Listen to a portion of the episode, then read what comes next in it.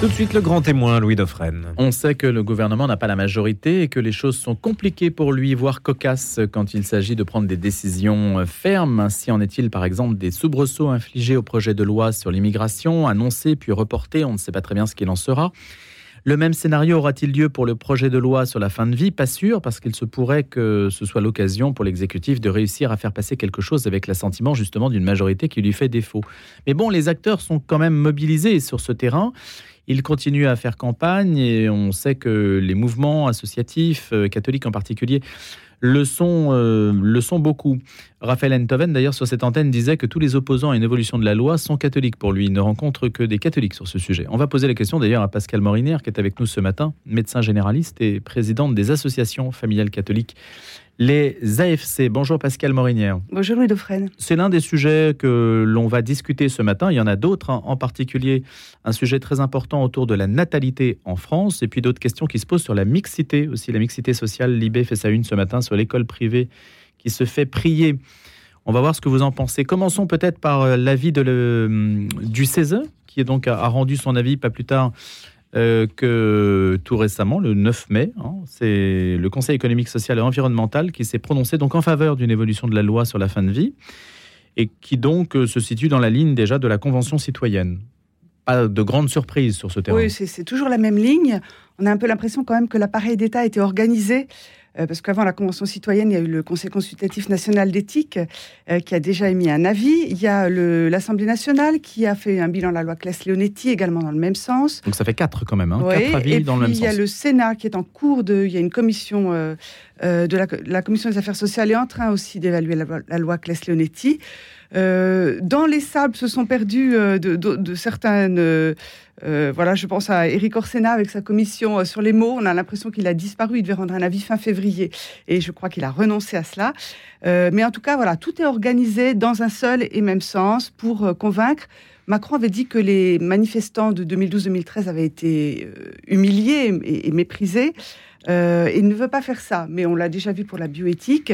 Euh, il ne fait pas ça, mais il y a une autre façon, une espèce d'emprise douce où euh, petit à petit, chaque organisme rend son avis, mais tout concourt dans le même sens unique.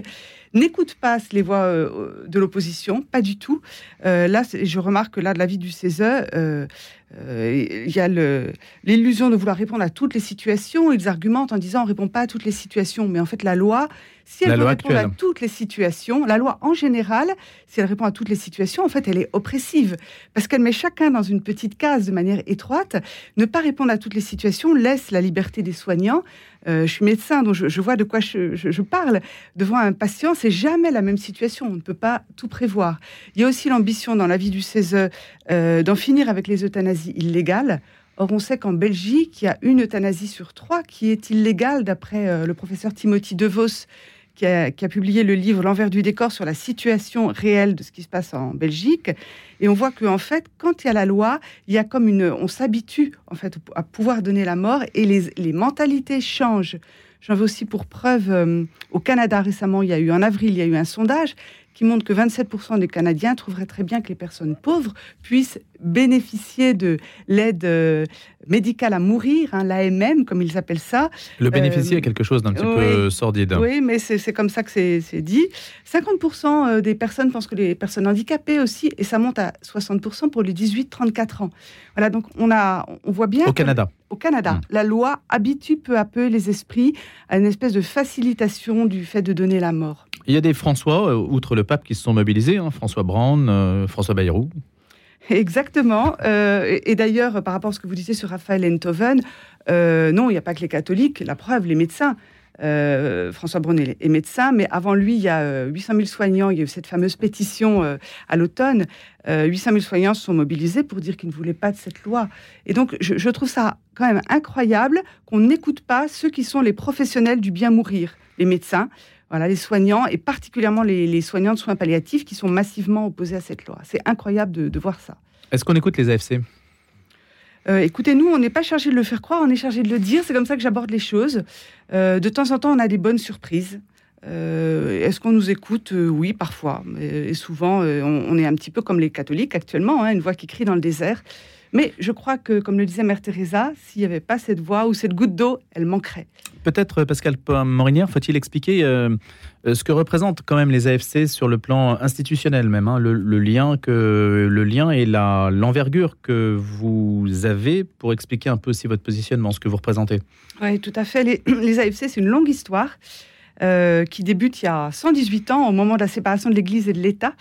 Euh, se sont créés à ce moment-là. Et puis il y a une autre date importante pour nous, qui est 45, 1945, les fameuses ordonnances signées par De Gaulle. De Gaulle était pétri de doctrine sociale de l'Église et donc il organise la représentativité de la société civile pour deux domaines importants de nos vies. Le travail, c'est la représentativité des syndicats et la famille, et c'est la représentativité de, l'UNAF, l'Union nationale des associations familiales, dont nous sommes membres fondateurs nous sommes toujours membres et au sein de, laquelle nous élaborons une parole plurielle avec toutes les représentants des familles de euh, différentes tendances. Euh, et puis nous sommes, nous, notre particularité, c'est d'être appuyés sur la doctrine sociale de l'Église, la pensée sociale, ce riche patrimoine voilà, qui, a été sécrété, qui a été euh, euh, maturé par l'Église et qui nous, nous aide, qui nous donne en fait beaucoup de liberté parce que quand une nouvelle loi arrive, on ne on réunit pas le conseil d'administration, c'est pas la petite idée de la présidente ou je, ne sais qui ou tel courant politique ou tel financeur. On se fonde sur la doctrine sociale de l'Église et donc c'est une boussole très sûre. Voilà, et, tout ça nous permet, euh, eh bien, de, 118 ans plus tard, d'être toujours présents euh, et de faire trois choses. D'abord, promouvoir la famille dans la société. La famille fondée sur ce que dit la doctrine sociale de l'Église, c'est-à-dire communauté de vie et d'amour entre un homme et une femme, ouverte à la vie, éducatrice de ses membres, cellule de base de la société. Euh, et ça, on le fait de plein de manières différentes, en étant ici ce matin, par exemple. Euh, c'est d'autant plus nécessaire aujourd'hui que euh, on voit que la famille est plébiscitée. Quand on fait un sondage hein, parmi les Français, c'est toujours la valeur numéro un. Mais on a l'impression qu'il n'y a aucun relais au niveau politique. On n'a plus de ministre de la famille, comme vous le savez. Et, puis, on a vu avec les retraites, on le voit sur la question de la natalité, il n'y a pas de prise en compte de la famille. Donc, promouvoir la famille, la représenter, on est présent dans des centaines de lieux, certains très prestigieux, le CESE, le Haut Conseil à la famille, l'enfance et l'âge. Euh, au, Conseil d'orientation des retraites, actuellement, le représentant des familles est un adhérent AFC, ce qu'on ne sait sans doute pas. Ça a euh, joué ou pas? Euh, là, pour l'instant, il n'a pas été saisi, le Conseil d'orientation des mmh. retraites. mais il a quand même publié des, rapports euh, prospectifs. Oui, mais on, les droits familiaux n'ont pas été encore. Euh, voilà, ils doivent être modernisés. On craint beaucoup ce mot de modernisation, mais pour l'instant, il n'y a pas. C'est-à-dire?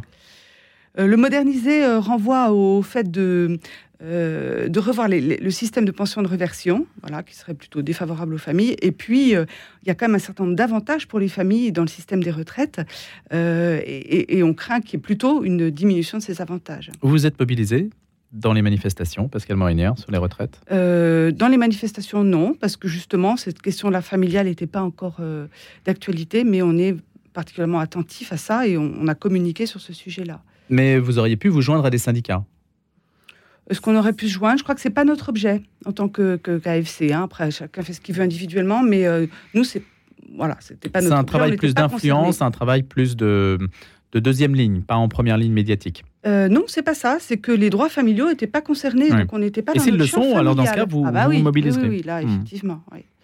Est-ce que vous pouvez nous dire quelles sont euh, dans cette galaxie en fait des associations familiales Vous avez dit il y a différentes tendances sur la famille. Quelles sont les hmm, quelles sont ces tendances justement? Est-ce qu'il y a aujourd'hui des, des versions complètement différentes sur de la famille? Ou des familles d'ailleurs. Oui, tout à fait. Au sein de l'UNAV, nous, on est le deuxième mouvement. Le premier mouvement, famille euh, rurale, euh, voilà, est pas tellement engagé au niveau au plan idéologique, mais il y a d'autres mouvements qui le sont, les l'UFAL, le CNAFAL, qui sont des mouvements laïques et qui ont une vraie militance laïque forte. Voilà, d'autres qui sont proches de nous, comme euh, Famille de France ou comme euh, les AFP, Associations familiales protestantes. Mmh. Donc il y, a toute cette gamme. Euh, Mais est-ce que la famille suffit à unir tout ce monde-là? Est-ce que le concept de famille et l'attachement, vous avez dit dans les sondages, c'est ce qui arrive en premier Est-ce que tout le monde finalement s'entend malgré les divergences culturelles, idéologiques? Alors tout le monde s'entend, oui, tout le monde arrive à, avoir des opinions au moment de la réforme, de la précédente réforme des retraites hein, en 2019, il y avait un avis, euh, c'était consensuel hein, sur la réforme de Levoix. Les, avis étaient euh, unis. Voilà, mais sur euh, les allocations familiales, sur le quotient familial, sur toutes ces questions-là financières, les avis sont unis. Il n'y a pas d'évolution prévue du point de vue de François Hollande avait touché le quotient familial, ce qu'aujourd'hui C'est quelque chose qui est dans l'air Deux fois de suite. Mmh. Écoutez, euh, pour l'instant, c'est pas dans l'air, euh, d'autant plus qu'il n'y a pas de ministre. Je crois que actuellement, l'exécutif voit la famille comme une ligne de dépenses, au lieu de la voir comme eh bien, euh, notre avenir commun à tous, si on ne s'occupe pas de la famille, euh, on n'a pas d'avenir. Voilà. Et, un certain nombre de pays l'ont réalisé beaucoup plus tôt que nous, parce que leur natalité a plongé avant la nôtre, mais la nôtre est en train de plonger. Alors justement, il y a des chiffres assez inquiétants sur ce sujet. Hein. Oui, oui, oui. Jusque, jusque dans les années 2014, 13, 14, il y avait une constance. Hein. on était à deux enfants par femme en France, toujours au top des pays européens. Euh, et puis, euh, détricotage de la politique familiale, ce que vous citiez, c'est-à-dire euh, les allocations familiales réduites, le quotient familial a baissé, et aussitôt l'année suivante, la natalité a commencé à baisser. Voilà. Et depuis, elle n'a pas cessé de baisser. on est aujourd'hui à 1,8 enfants par femme. L'Europe est à 1,5, hein, donc on est toujours plutôt bien situé. Le problème, c'est que depuis juillet dernier, chaque mois, la natalité est inférieure au mois de l'année d'avant. Voilà. Et depuis le début de l'année, on est à moins 6% de naissance. Donc là, il y a vraiment une chute, euh, moins 9% en décembre dernier. Il y a vraiment, euh, au milieu de la chute, il y a vraiment un basculement qui est en train de se, de se produire, qui a été un peu évoqué au moment de la réforme des retraites. Certains ont dit le problème de fond, c'est la natalité. Euh, mais il n'y a pas de vraie politique qui a été mise en place. Voilà. C'est le signe qu'une société va mal ou va bien, au contraire? Parce que on s'aperçoit que pendant les périodes de guerre, les périodes très troublées, la natalité parfois se porte très très bien. En tout cas, on, a des enfants, on a envie d'avoir des enfants quand ça va mal souvent. Et quand ça va bien. C'est ça, c'est ça, c'est un problème de riche en fait. étonnamment, vous voyez, étonnamment, c'est comme s'il y avait un gâteau. Et plus le gâteau est gros, moins on a envie de faire de part dedans. C'est comme ça que ça se passe. Sauf un pays, c'est Israël, qui est toujours qui est un pays riche, qui est, toujours à trois enfants par femme, mais qui est un pays un peu différent des autres pays occidentaux, qui est un pays euh, militant.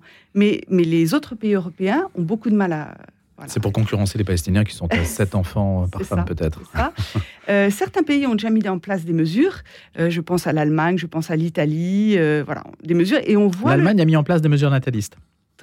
alors, pas natalistes, de politique familiale. Hmm. Mesures natalistes, c'est des mesures qui instrumentalisent les familles pour faire des enfants. C'est un petit peu ce qu'on a reproché pendant longtemps, c'est faire de la chair à canon. Hein. C'était ce qui se vivait même en France. L'Allemagne est plutôt sur des mesures d'accueil.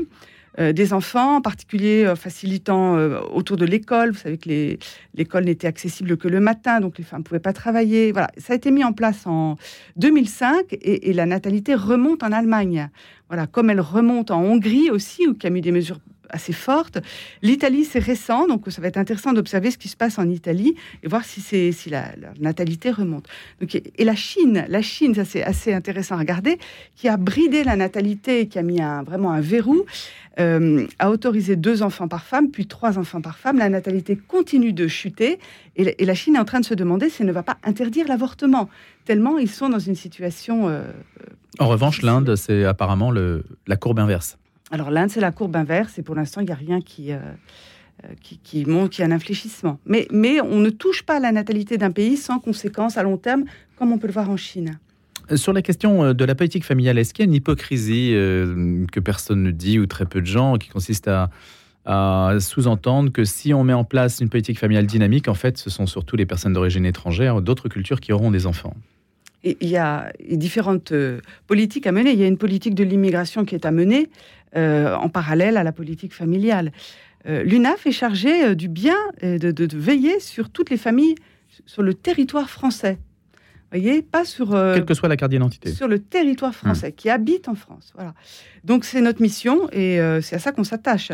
Euh, je ne pense pas que l'Église euh, de voilà soit euh, ni ça. Enfin voilà, l'Église est attentive aussi à prendre soin de plus petits, des plus fragiles, des enfants qui sont déjà là. Maintenant, il y a une politique migratoire à mener qui n'est pas dans notre champ, mais, mais je pense qu'on est nombreux à l'appeler quand même. De, mais ça voudrait dire qu'il y a une contradiction entre la politique migratoire et la politique familiale. Si je favorise la famille, je favorise de fait l'immigration ou de fait les populations venues de l'immigration. C'est un, faux débat parce qu'on sait qu'au au bout d'une génération, les familles immigrées ont exactement le même taux natalité que les familles de souche d'origine française. Donc c'est un, un, faux débat. Ça, ce n'est plus un sujet. Non, c'est pas un sujet en hmm. soi. Alors Pascal Morinière, il y a aussi des questions que l'on se posait autour de la... Donc, euh, juste, je reviens au premier sujet. Le premier sujet, c'était le CESE, la fin de vie. Vous, vous êtes toujours sur ce terrain. Vous attendez, en fait, qu'est-ce que vous attendez? Si Est-ce qu'on attend encore un texte avant l'été? Alors, qu'est-ce qui est annoncé Il y a un texte qui est annoncé euh, pour la fin de l'été. Avant la fin de l'été, a dit Emmanuel Macron le, le- le 3 avril. Mais on verra bien. hein, Euh, on verra ce qui va arriver. Euh, c'est pas encore fait. C'est dans les propositions, c'est dans la feuille de route euh, d'Elisabeth Borne. Elle en a pas parlé, mais dans son dans le texte, euh, Oui. euh, si on va chercher, oui, oui, c'est toujours euh, présent. Voilà. Après, on va voir ce qui, ce qui- les choses qui vont arriver. Beaucoup peut se passer au niveau politique intérieur. hein, donc c'est euh, On va suivre ça de. Et puis de et près. puis même une fois le texte arrivé, eh bien il y a toute la bataille des amendements qui fera que voilà les choses peuvent aussi euh, évoluer. On verra si l'agenda est tenu. Sur la question de la natalité, tout ce que vous avez mentionné, ça fait l'objet d'une prise de conscience, d'un écho de la part des, des- des politiques? Ah, Vous citiez François Bayrou, le haut commissaire au plan. Oui, il est le premier à avoir levé le, le sujet, euh, il y a deux ans maintenant, en- dans un rapport. Euh, sinon, assez peu, ou alors plutôt à droite, mais voilà, la majorité présidentielle, en tout cas, n'est pas du tout mobilisée sur cette question-là. Je crois que c'est le, ce qui fonde le, le, euh, le- la Renaissance, et c'est quand même une vision très individualiste des droits, et donc il n'y a pas cette vision de- de- d'ensemble, de, bien commun, de, de solidarité entre les générations. Tout ça n'apparaît pas dans le, dans le discours qu'ils tiennent. Et ça se sent en fait dans la, dans la manière d'envisager les décisions publiques. C'est ça, c'est ça. Ça, sont- le ce n'est pas fondé par la Hmm. question familiale. Alors même que on vit tous en famille, et on l'a vu au moment des confinements, ceux qui n'ont pas de famille, c'est-à-dire finalement une personne sur six, hein, parce qu'il y a une épidémie de solitude quand même dans nos pays occidentaux riches, euh, ceux qui n'ont pas de famille sont en grande difficulté. Euh, et, et donc c'est quand même très étonnant de voir qu'après les confinements, on a tous été réfugiés dans notre famille, on est reparti comme avant en ignorant la famille. Est-ce qu'il y a, je voulais vous poser la question, est-ce qu'il y a des associations musulmanes, familiales musulmanes? Il n'y a pas d'association euh, musulmane. On était allé voir euh, Dalil Boubaker au moment de la, des lois de bioéthique pour euh, essayer de le motiver sur ce sujet-là. Alors, il était à la fin de, de sa- son mandat. Et en fait, je crois qu'ils sont trop divisés. Et puis, avec une vision de la famille qui est quand même un peu divergente avec celle que nous portons. En tout cas, il n'y a pas Pourquoi? ce... Pourquoi ben, le- La place de la femme euh, dans les familles musulmanes. En tout cas, il n'y a pas ce souci de, Hmm. de, de faire des familles, voilà, l'association de familles musulmanes. Bon, c'est une question qu'on se posait parce qu'il y a Ouais. les protestants, les juifs, etc. fait, Mais toutes les religions ne sont pas représentées en fait dans Non, les instances. non. Mixité sociale, on attend les mesures de Papendiaï sur l'éducation, l'engagement. euh, alors le titre de l'IB, c'est l'école privée se fait prier. Il voudrait donc associer. Alors, je ne sais pas si c'est associé ou si c'est imposé. Euh, L'enseignement catholique essaie de trouver une solution par la négociation avec le ministre de l'Éducation nationale sur ce terrain de la mixité sociale. Comment est-ce que vous abordez ce concept de mixité sociale euh, sous l'angle qui est le vôtre, Pascal Morignan Moi, je trouve que c'est un comble de reprocher à l'école privée euh, presque du séparatisme, hein, parce que c'est les mots qui ont été employés, euh, alors même que les parents de l'école privée, finalement, ils payent deux fois. Ils payent comme tous les Français leurs impôts, mais ils payent en plus l'école de leurs enfants. Donc ce sont des parents plutôt motivés et effectivement plus aisés qui ont les moyens de fuir l'école publique. Parce que l'école publique, dans un certain nombre de cas, est quand même en, grande difficulté. On, les, euh, les, les, les, les, euh, comment, les études PISA de l'OCDE, hein, qui permettent d'évaluer régulièrement euh, le niveau des Français. Il y a une grande difficulté actuellement. Les, les parents s'en rendent compte et ont envie de donner toute leur chance à leurs enfants et donc fuient dans l'école privée. Euh, voilà, je pense que si l'école privée avait les mêmes moyens et le même soutien, il y aurait vraiment un libre choix des parents qui pourrait se répartir de manière plus, euh, plus égale. Et en fait, euh, je constate que le secrétaire général de l'enseignement catholique a choisi cette voie, la voie de la négociation, pour dire d'accord, nous on est prêts à accueillir davantage, mais donnez-nous les moyens. Et donc, d'après ce qui filtre, mais on va voir les, annonces qui sont faites aujourd'hui, euh, il y aurait un échange de plus d'accueil d'élèves boursiers contre un financement par les collectivités locales de- des cantines et des transports scolaires. Ce qui fait la cherté du, du privé en particulier, c'est la cantine. hein. On paye 1 euro dans le public et 7 euros dans les- le privé. Donc, Ce qui est exorbitant. C'est exorbitant, mais pour certaines familles, c'est inabordable. Donc ça, c'est une question, la négociation plutôt que le frontal, en le fait. rapport de force. Le rapport de force. Là, comment euh, vous situez-vous sur les questions euh, de, euh, de changement de sexe à l'école, Pascal Morinier Alors, À l'école ou ailleurs, d'ailleurs oui, la question de la dysphorie de genre. Voilà, la dysphorie de genre pose des questions aux familles. Ben, à l'école, euh, il y a eu la fameuse circulaire Blanquer en Hmm. septembre euh, 2021 qui a un peu mis le feu aux poudres, qui organisait l'accueil euh, des élèves transgenres. Euh, le privé n'était pas concerné, enfin n'est pas concerné par cette circulaire, puisque euh, euh, voilà, c'est l'organisation interne de l'école. Et donc on attendait un texte de sa part qui a été publié en mi-avril dernier, euh, sous la forme de fiches, cinq fiches qui éclairent cette question-là. Et qui rappelle, qui rappelle les choses de base, c'est-à-dire que le, le sexe est à la fois un acquis, c'est-à-dire que ce que l'on reçoit à la naissance, et quelque chose qui se construit aussi tout au long de la jeunesse jusqu'à la maturité de l'âge adulte. Alors, Mediapart a hurlé à, la transphobie et à l'homophobie euh, suite à la publication de ces fiches, mais elles affirment simplement ce, que, ce qui est l'enseignement constant de l'Église. Hein, et, que le corps est reçu comme un don et nous indique notre capacité à nous ouvrir à l'altérité et notre vocation à nous donner. C'est rien d'autre que ce que dit l'Église. Voilà, donc je trouve ça courageux et, euh, très juste que l'enseignement catholique se soit positionné au plan médical. En même temps, c'est logique quand même. Est-ce qu'il peut dire autre chose? Euh, il y a eu beaucoup de tensions hein, hmm. autour de, ces, de, ce, texte. Il a mis du temps à sortir, il y a eu des tensions, voilà. Vous y avez contribué d'une manière ou d'une autre?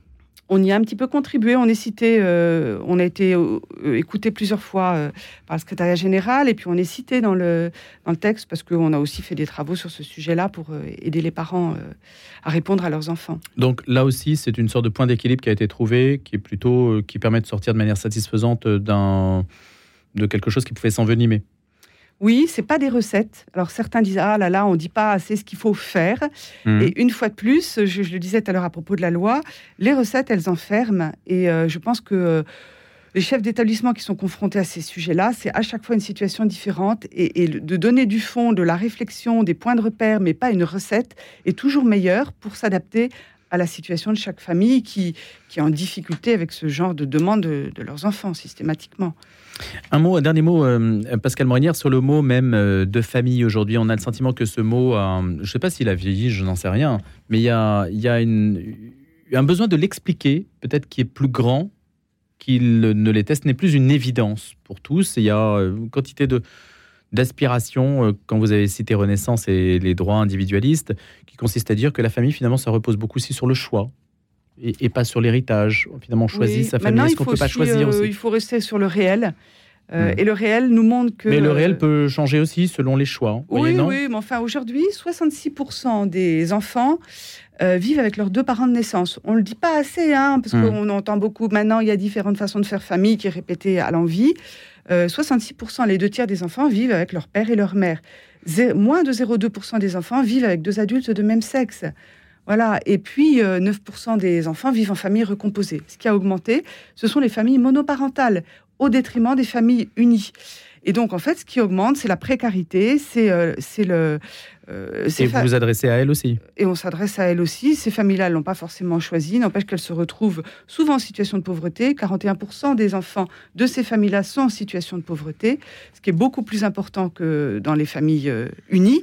Voilà, et donc cette façon de dire tout le temps, euh, on peut choisir, mais en fait, on ne choisit pas d'être, on rêve pas d'être une famille monoparentale. 25% des enfants sont dans ce cas-là, et je crois qu'on aurait intérêt à soutenir la conjugalité et à soutenir l'unité des familles. En tout cas, nous, c'est ce à quoi on s'emploie. Merci d'avoir été notre invité ce matin. Pascal Morinière, présidente des AFC, les associations familiales catholiques. Bonne journée.